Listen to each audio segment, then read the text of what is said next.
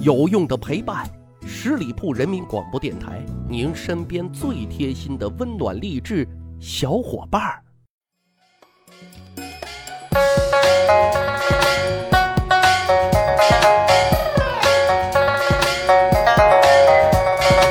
十里铺人民广播电台，趣吧历史，增长见识，欢迎各位小伙伴收听《密史趣谈》，我是大汉。先给大家出一个问题：郑板桥大伙都知道，他给人写一副对联，大伙可以猜一猜，在当时社会他的官方报价有多少呢？各位啊，真是不看不知道，一看吓两跳。郑板桥写副对联，官方开价。两千两银子，你给一半，那我只给你写一半，那是按酬劳出工的。其实啊，从古至今，写字写文章这活儿啊，不只是文化，更是商业，那自然就会有市场价值的。这一点呢，古来圣贤文人心里其实都很清楚自己的商业价值。他们呢，为人为官，哎，可以清廉，但是在出售自己的文化产品方面啊。因为那是劳动所得啊，那可就丝毫哎不客气了。很多人那都是狮子大张口啊。今天就跟各位小伙伴讲一位，名气不大，脾气不小，才华不少，收费不低的怪才。说在唐朝中期，有一个写手，姓皇甫，名实，在现在啊，名气也没有李白啊、杜甫啊、白居易那么大，但当年。那也是大唐帝国文化界一大牛人，他有多大本事？那咱先不说，但就他那脾气，嘿，可真够大的。用现在的眼光来看，那就是一个名副其实的文痞。根据《新唐书·韩愈传》记载，这位皇甫同学啊，是知名大学者韩愈老师的学生。看似呢，这人啊，为人尖酸刻薄，可是人家学习挺好。考上进士之后，参加了吏部组织的选拔考试。可奇葩的是什么？他在那张考试卷上写的是什么内容呢？他呀，他把朝廷臭骂了一顿。得亏，哎，当局还挺大度，他只是被封到了河南嵩县当一个小县尉。这种暴脾气的人，他无论古今啊，那仕途当然是慢吞吞。哎，熬了很多年，好不容易熬到了一个工部郎中。结果呢，文人都贪好酒杯，一喝高呢。还爱耍起酒疯啊！就说酒品不是太好，看见谁骂谁，大家都避之不及，不去招惹他。结果呢，黄甫同学混的是门无辙迹，刨突无烟。怎么理解呢？就说啊，他们家门前自此之后啊，连车轮印都没有，厨房里更是不冒烟，没有人愿意跟他当朋友，更没有人愿意跟他拱烛交错。没法子，你耍个性总是要付出代价的吧？说这年啊，黄甫同学呢在洛阳任职，这家伙已经混到了连碗饭都吃不上的地步了。这个时候啊，正好一代名相裴度坐镇洛阳。这裴度啊，来头不小，他是黄甫时的老师韩愈的老上级。当年裴度和韩愈搭班子平定淮西。他们两个人建立起了非常好的私交。这个时候呢，裴度听说老搭档的学生穷困的连饭都吃不起了，马上就派人去请这个黄甫石，给他一个薪资更高的职务，啊，也算是照顾照顾。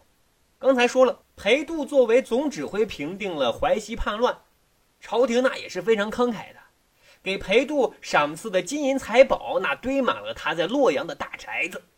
因为裴度呢信佛。哎，于是啊，他就把这些钱财很大一部分用来干什么呢？修庙，啊，他修的这座庙叫做福仙寺。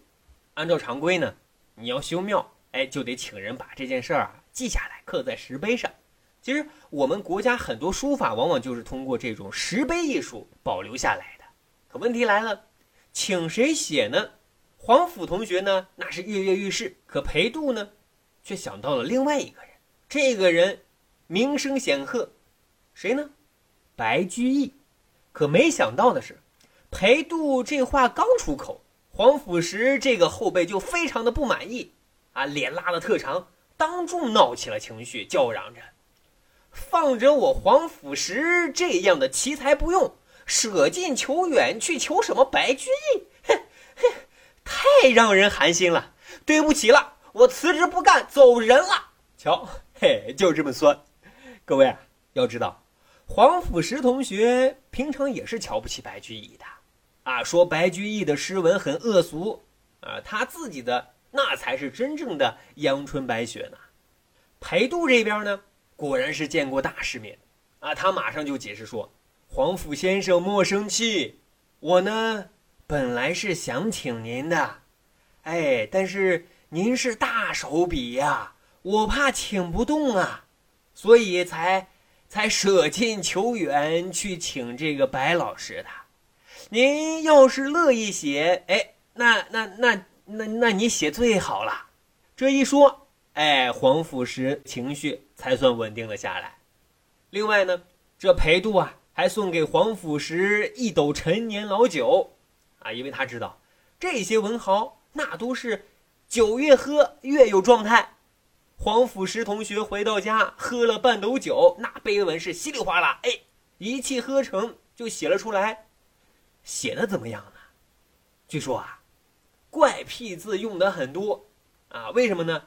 因为这样才能显示他的水平嘛。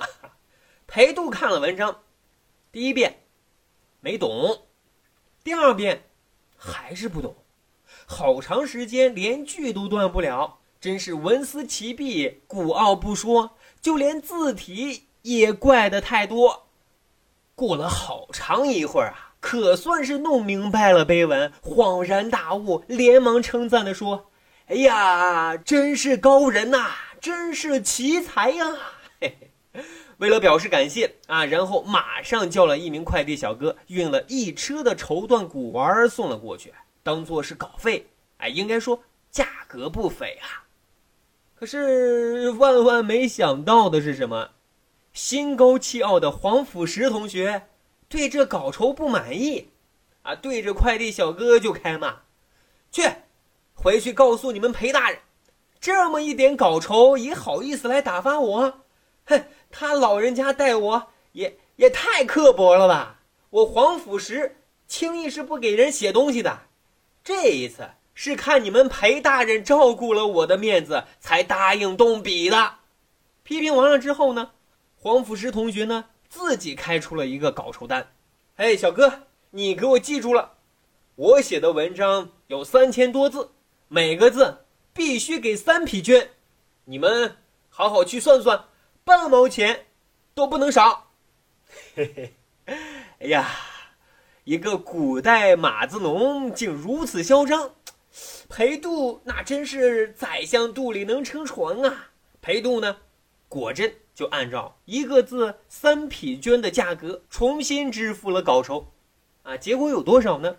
总计为九千七百六十二匹绢，除以三，哎，我们就可以得知啊，这一篇文章总计是三千二百五十四个字，这么多绢，啊，这可不是一辆马车所能运输的。啊，当时又不能刷卡转账，更不能微信、支付宝，于是呢，裴度啊就动用了大量的人来搬这些稿酬，有担的，有挑的，还有用小车推的。一时间啊，从裴度的相国府邸到黄甫石同学的宅子里，洛阳一条大街上全都是搬稿酬的。嘿，黄甫石别提有多风光了。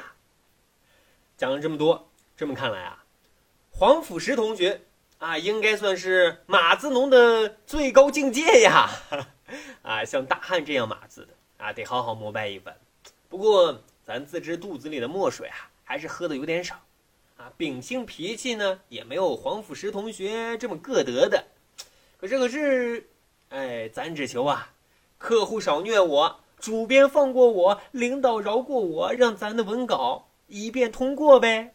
十里铺人民广播电台《密室趣谈》，咱成立了一个《密室趣谈》的听友群啊！大家关注十里铺人民广播电台的公众微信账号，回复数字一就可以扫码入群。在这里啊，我们小伙伴共同来交流探讨。感谢收听，我们下一期再会。本期节目由十里铺人民广播电台制作播出。了解更多的资讯，请关注十里铺人民广播电台的公众微信和新浪、腾讯的官方微博。感谢收听，我们明天再见。